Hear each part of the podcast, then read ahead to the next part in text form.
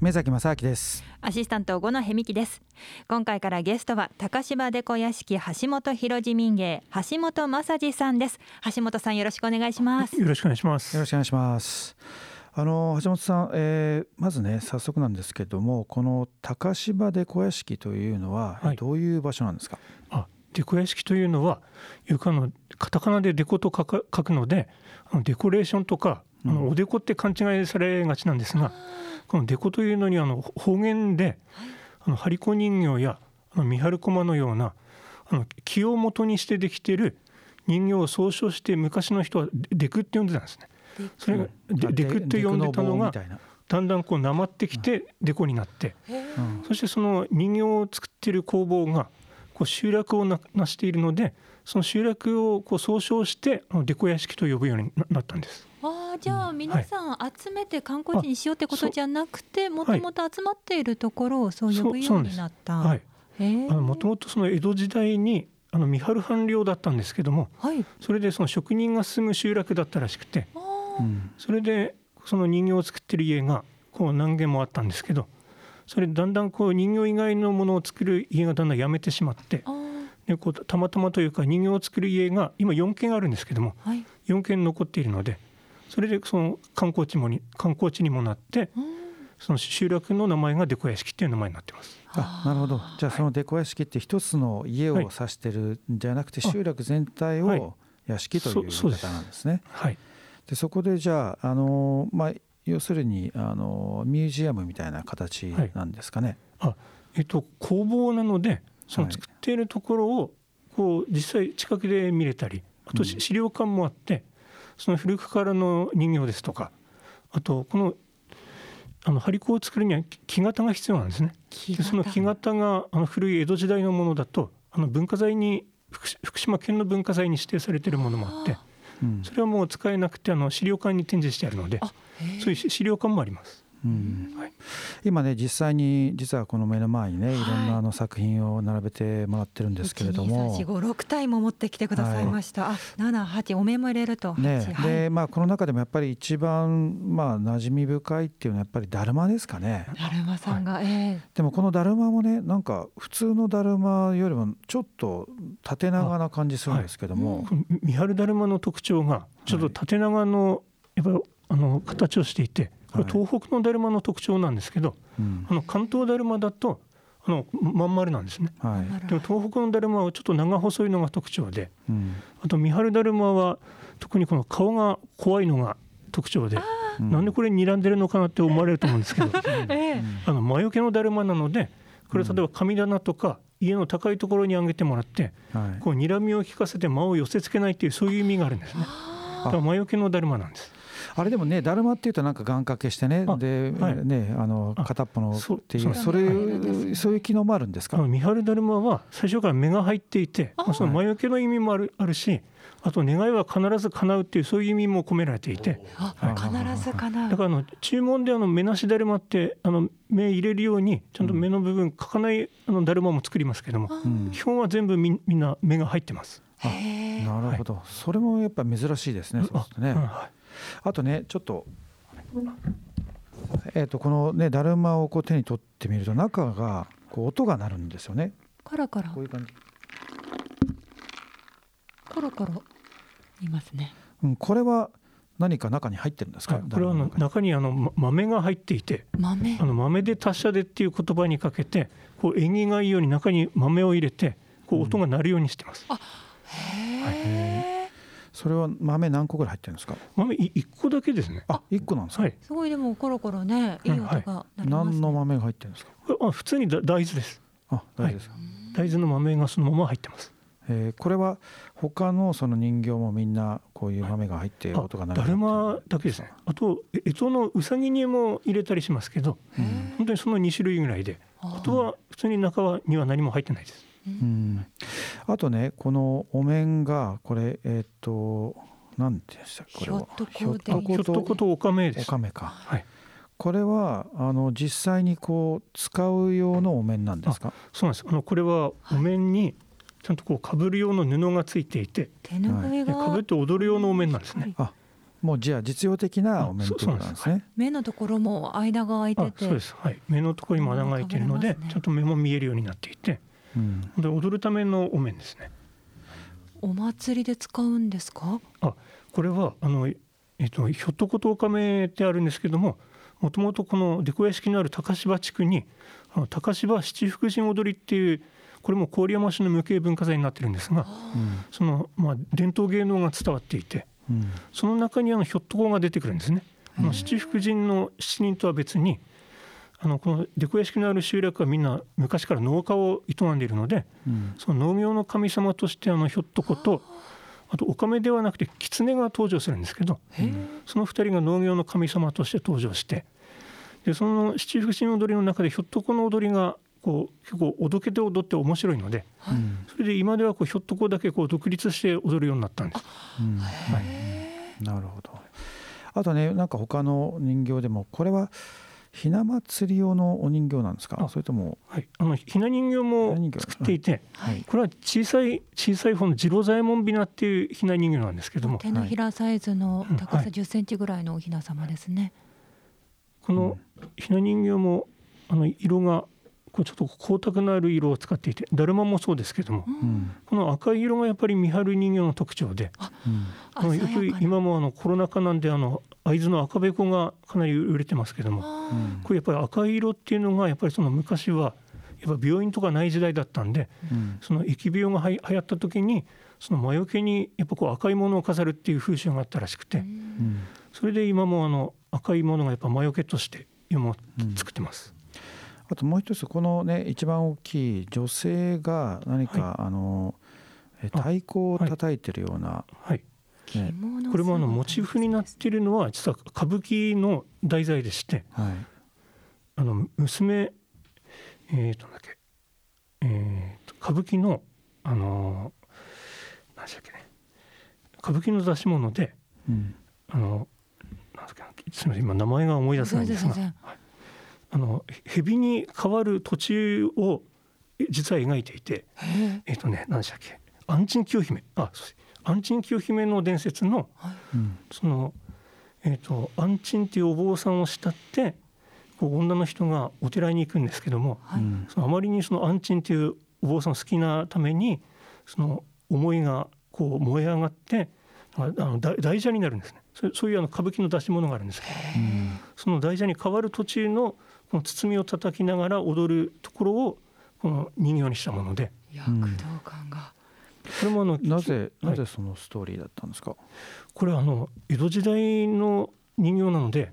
題材にするものはやっぱり江戸時代のものなんですね。うん、ですので多分なんですけどその当時の人がその江戸に行ってこの歌舞伎を見てきて。それを多分元にして人形を作ったと思うんですけども、うんうん、そういうものがあの結構多いですね。このこの人形作りっていうのはじゃあいつ頃からやってるもんなんですか？大体江戸時代のあの元禄時代からって言われていて、はい、大体あの作り始まってから今までで300年と言われてます。300年。その間にその作り方とかその形とかっていうのは変わってきてるもんなんですか、はい、あ作り方も大体やっぱ当時の頃からの作り方と変わらず作っていてその木型に和紙を貼って作る製法なんですけども、うん、その今も素材もあの和紙を使ってますしあと使っている例えば接着剤をとってもあの昔から使われている煮皮を使ってます。はい。じゃあ基本的にその木の型があって、はい、えっ、ー、と要するに型だからその和紙を貼った後にその木を、はい、じゃあ木型を外して、そうなんです、はい、で実際これはもう紙でできてるっていうことですかね。あの中がなので空洞で本当にその紙の部分だけを使っているので、うん、はい、紙って言われないとわからないですね。紙粘土なのかなって、ね、紙も和紙なんですけども、えー、なんていうの用紙と違ってまあ、和紙でも障子紙とはまた素材が違くて、うん、ちょっとこう繊維が粗い和紙を使ってます。なのであの割と頑丈なんですけどもその貼る時にちぎりやすいっていうかその柔らかいけど頑丈っていうそういう和紙を使ってます。あのすみません。そもそもその和紙っていうのは、はい、あのどう何からできてるんですか？あ和紙はの構造ですね。構造っていうあの、まあ、三つ股も使われたりするんですけど、うん、その山に生えている木の皮っていうんですか、皮の部分のその繊維の部分をここう練りって呼ばれるなんて今は何が使われてるのかな。今は科学的なものが使われてるかもしれないんですけど、うん、その水水ののりのり状のものに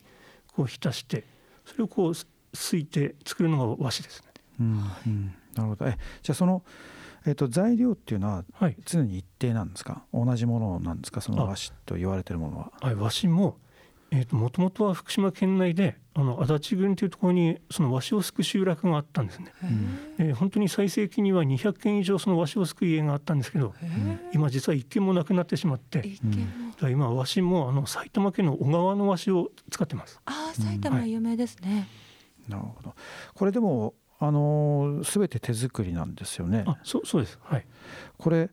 例えばあのデザインとか、はい、この形とかっていうのはじゃあそのその木型っていうものにね、はい、あのまあ、依存するとは思うんですけども、うんはい、その型自体がじゃあその300年とか同じ型をずっと使ってるんですか、そうです。はい。本当に江戸時代から伝わってる木型もありますし、うん、その数数はそんなにないんですけどその頻繁に作る人形じゃないものもあるんですね、うん、その季節ごとにしか作らないものとか、うん、そういうものだと本当に江戸時代から伝わっていてあのあの木型は今回持ってきてないんですけどあの切り目を入れるのでどうしても傷はついてしまうんですけども、うん、その木もの柳の木を使ってるんです。柳の木はあの加工しやすいんですけど割とこう傷になりにくいっていうか。なので結構保存状態が良ければ本当に何百年も持つので、それがら本当に貴重なものはあの今はあの文化財に指定されてますけど。あということはじゃあその過去のものもあるけども新しくまたその木の型を作ることもあるんですか？そうです。あのやっぱりどうしても干支とかこういう小さいだるまのようなものは、うん、何百回何千回ってその刃物を入れるので、うん、だんだんこうすり減ってきてしまうので、うん、その都度こう補修したりあと作り直したりしてあの使ってます。でも全てのそのデザインっていうのは基本的にはそういった昔からのその昔からあったその形をまあ基本的に再生するっていうものなんですか、はい、例えばその現代風のね分かんないですけど、現代のそのアニメのキャラクターをこう作っていくとかそういうのはあったりするんですか？あの新作もたまにあの注注文というか、うん、そういうあの言っていただいて作ることはあるんですけど、うん、基本的にあんまり新しいものといううちでは作らないですね。うん、その工房によってまた違くて本当に新しいものを作る家もありますし、はい、これその今何人ぐらいで作ってらっしゃるんですか？あ今うちはあの家族だけなので本当に家族3人で作ってます、はい、3人で大体どのぐらい作れるもんなんですか、でも大体やっぱり1日こういう人形ですと1日に出来上がる数が大体やっぱり10個からまあ20個ぐらいです。ねそのものにもよるんですけど、はい、小さいものであれば、まあ、もっと何十個で作れるんですけど、うん、やっぱり手作りなのでそれぞれの工程でやっぱり1日かかったり、うん、あと例えば和紙貼ってからもあの乾燥させるのに1日かかったりするので、うん。うんうん、それでやっぱり大体こう小さいものでもやっぱり5日ぐらいはかかります。5日こういうだるまだと本当にやっぱり1週間以上かかります、ね。でもそうするとだって今ね4件ぐらいが残ってましたけど、はい、その4件っていうのは、皆さん同じようなものを作ってらっしゃるんですか？あそうです。家によってこれも作ってるものがまた違くて、はい、あの張り子人形を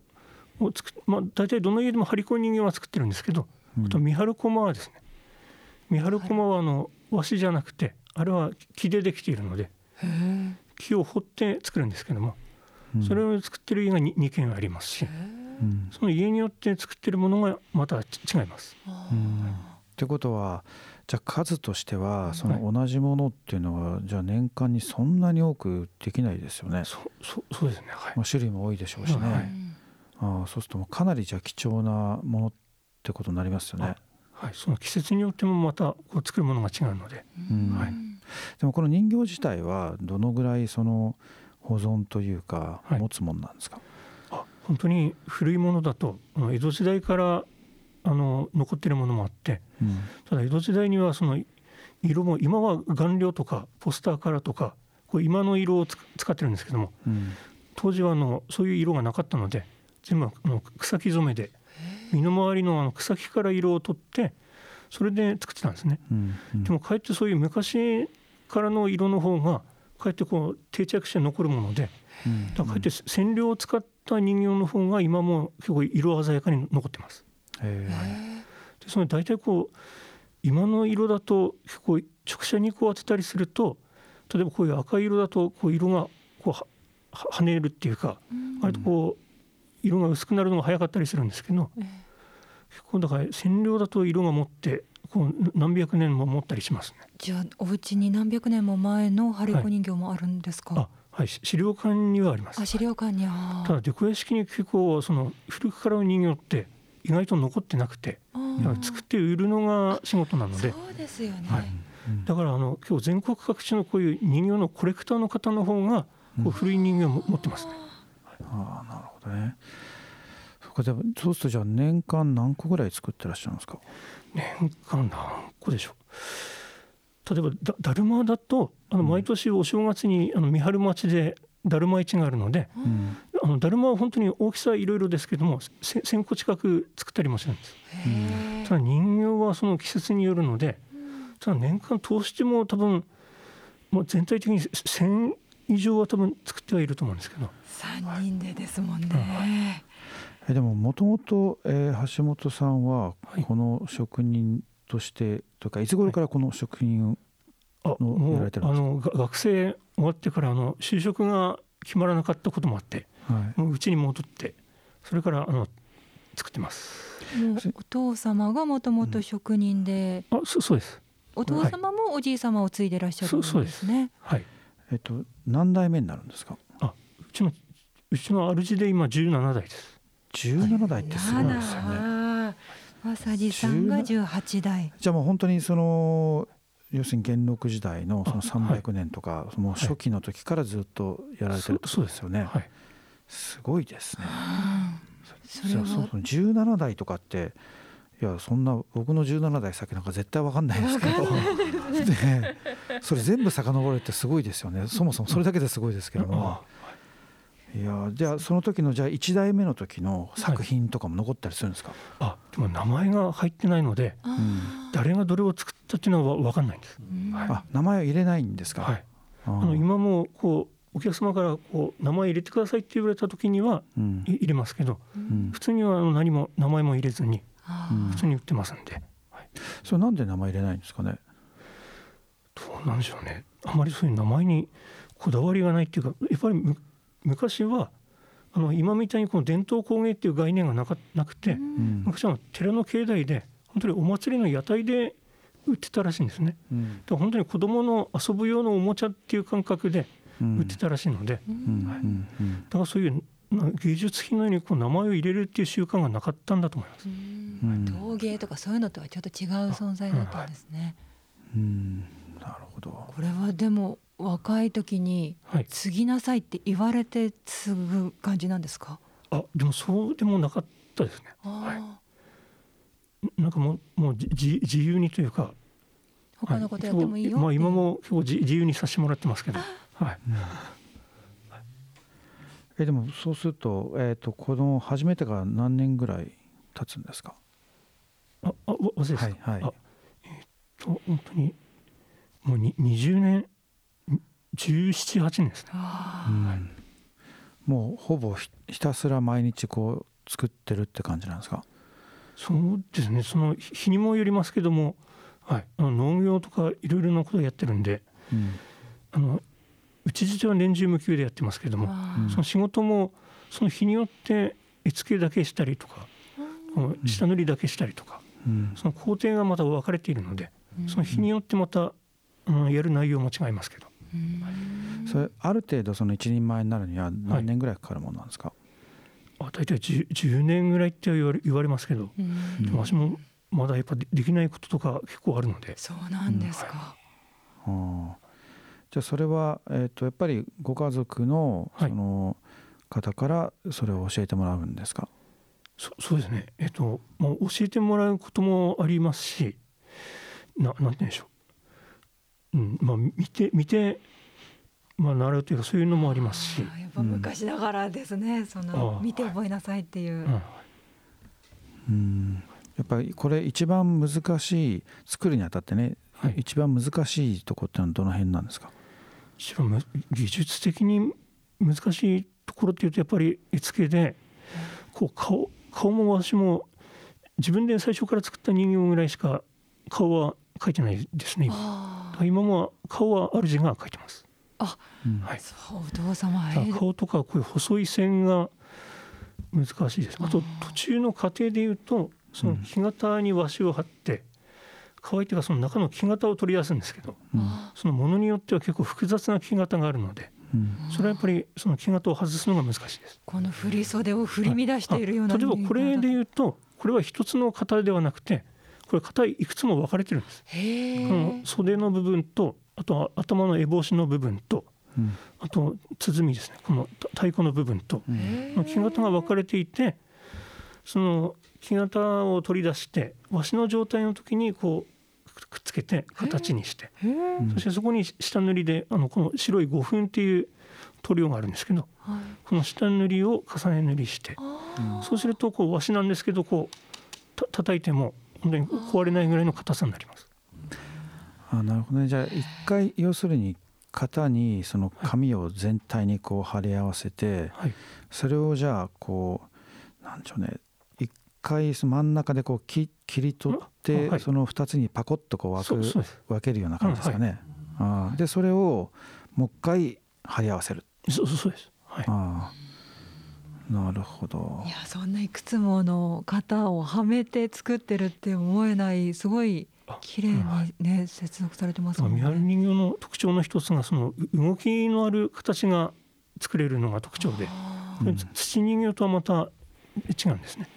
土人形だとどうしても土台の部分をこう広げてこう裾をこう広がった形にしなくちゃならないんですけど、うん、張り子なので